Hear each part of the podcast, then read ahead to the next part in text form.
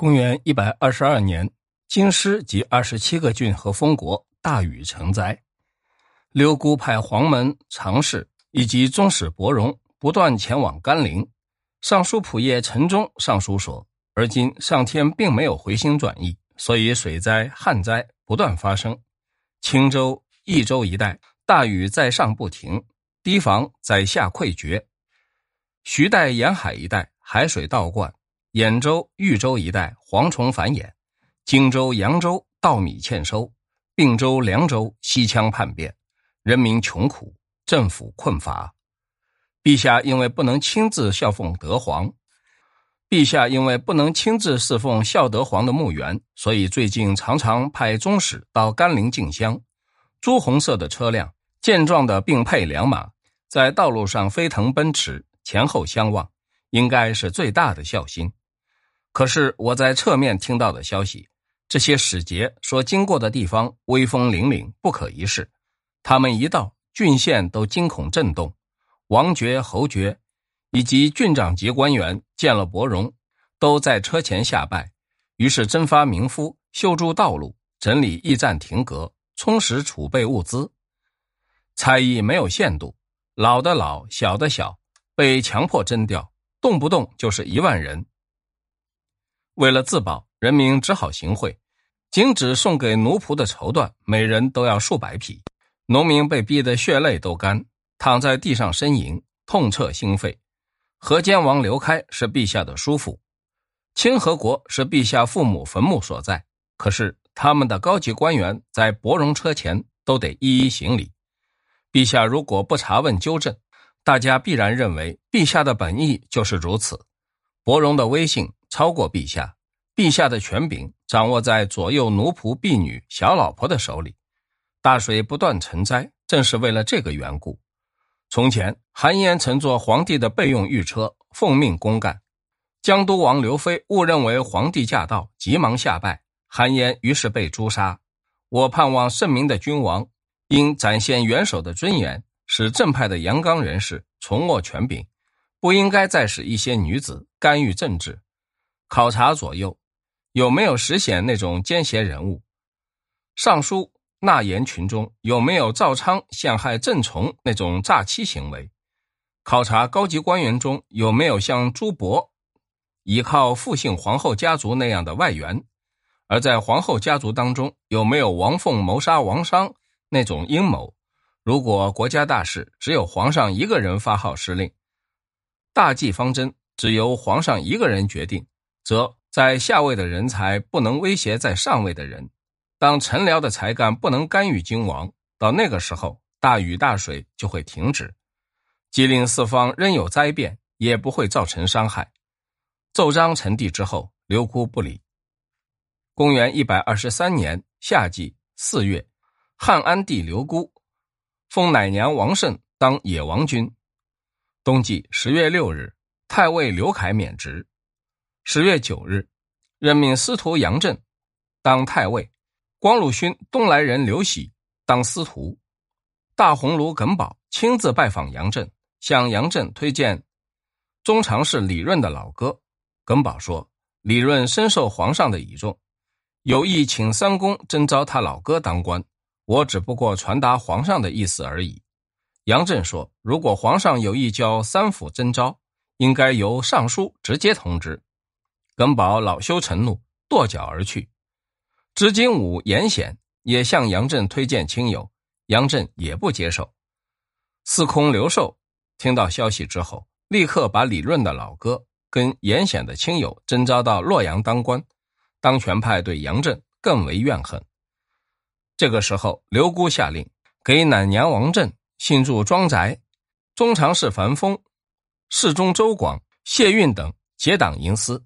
政府纲纪紊乱，杨震上书说：“我想到最近的天灾人祸越发严重，人民破产，山边告危，国库空虚，这可不是天下太平的时代。”而诏书发下，却给奶娘王慎新建大宅，两房合成一家，房既相连，就占据了整条街道，雕刻装饰，巧夺天工，凿山挖石，政府官员层层催逼，花费高达数百亿。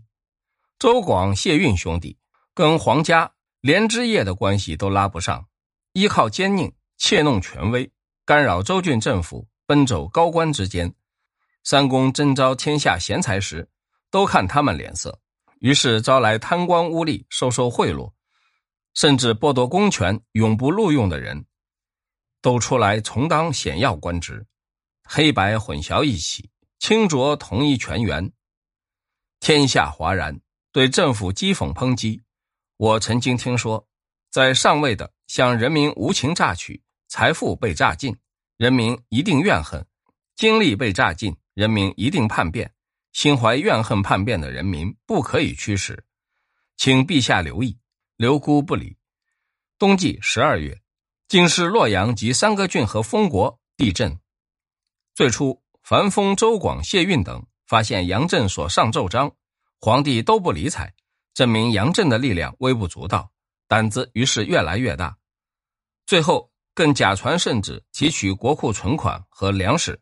征调工程工人、建材等，每人都大肆兴筑家舍、田园池塘、亭台楼阁，调用的民夫和费用无法统计。杨震上书说：“我身为皇帝的最高辅佐，不能够使风调雨顺。”公元一百二十三年十二月四日，京师地震，而四日用干支记载时称戊辰日，三者都跟土密不可分，有土。而位置接近中宫，这正是最亲近的宠官姓陈、武权弄事的反应。据我的观察，陛下因为边境仍不安宁之故，对自己十分节俭，宫殿墙垣不过仅仅修理颓坏的部分。于是，于是那些受到恩宠的亲信大臣却不能跟主上同心，反而骄傲奢侈、意气满盈，超越国家法令的限制。甚至大量征调军功囚徒，修建自己的家屋，卖弄权势，炫耀富贵，道路行人都群起喧哗，大地所以震动，正由于正由于此。而冬季既没有积雪，春节已过，仍没有降雨，文武百官都感到焦心，可是他们却大动土木，没完没了。这正是造成大旱的象征，只有盼望陛下。正起英明乾纲的圣断，舍弃骄奢的臣僚，用来回报皇天告警。杨震前后所上谏章都十分率直，击中要害。刘姑看到，既无法批驳，又不愿意接受，心里早就不高兴。而樊丰等更把杨震恨入骨髓，只因为杨震是儒家学派著名巨子，不敢马上动手谋害。这时，河间人赵腾事件爆发，一切怨毒。也跟着爆发。赵腾上书皇帝，指责政府若干过失。于是刘姑借题发挥，大发雷霆，逮捕赵腾，囚禁遭狱，交付主管单位审判。审判结果认定他犯了欺瞒元首、大逆不道的法令。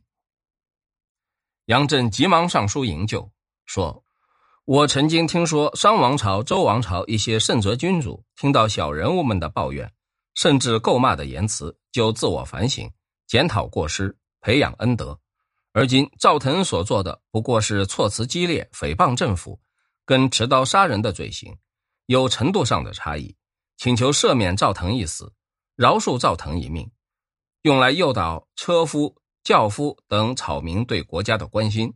刘姑不理，赵腾于是被绑赴刑场斩首，伏尸街头。后来，刘姑到东方视察，樊丰等趁着皇帝在外，互相比赛扩张住宅，大兴土木。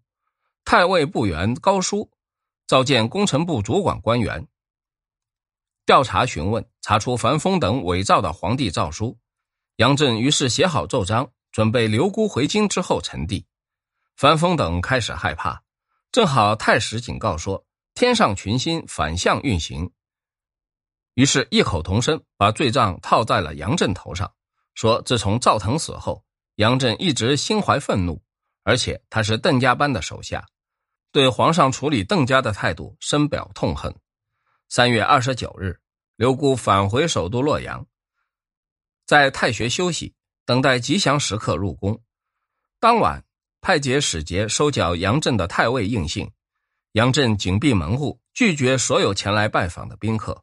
樊丰等更加厌恶，命大鸿胪耿宝弹劾杨震，说：“身为政府高级官员，竟然不服法律判决，心怀怨恨。”刘姑下诏，杨震遣返本郡故乡。杨震举家离开洛阳西上，走到城西济阳亭，悲凉慷慨，对自己的儿子和门徒说：“死亡是高级知识分子正常的遭遇，我蒙皇上看重，位居高位。”仇视奸臣狡秽，却不能铲除；痛恨淫妇邪恶，却不能禁止。有什么面目再见天日？我死之后，用下等质料的杂木当棺材，被单只要能盖住尸体就够了，不要运回祖宗坟墓，不要祭祀。于是服下鸩酒，自杀身死。弘农郡郡长宜良，遵从樊丰等人的旨意，派官员到陕县。阻止杨震的上车西行，杨震棺材只好停在大道之旁。宜良更指派杨震的儿子们到驿站当差，代替信使送递邮件。道路行人看到三公子如此下场，都为之落泪。太仆真枪侯来历说：“耿宝是皇上的嫡亲舅父，荣耀和恩宠都太过分，不思效忠国家，却投身奸佞行列，谋害忠良。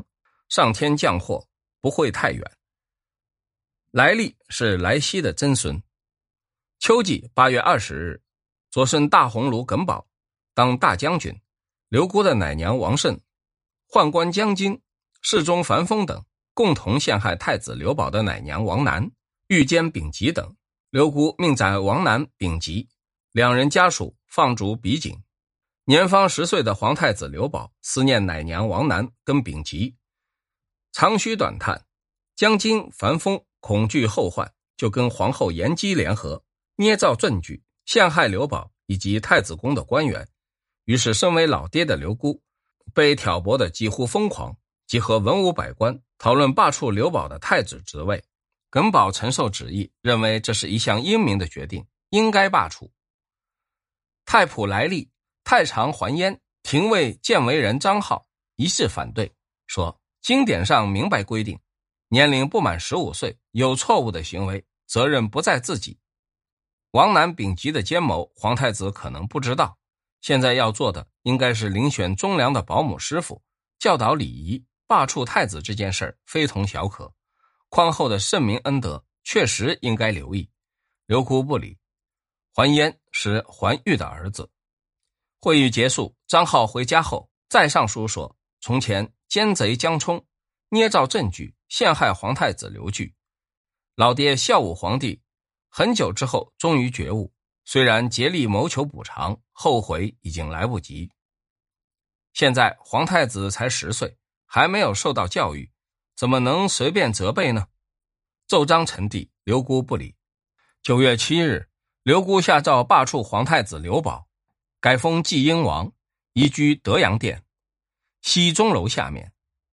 来历仍锲而不舍，联合光禄勋对封、宗正刘伟、将作大将薛浩、侍中吕秋红、陈光、赵代、施炎、宗太大夫九江人朱畅等十余人，同时到洪都门作证，证明皇太子并没有过失。刘姑跟他左右当权派面对这种场面，烦躁不安，考虑到可能引起后遗症。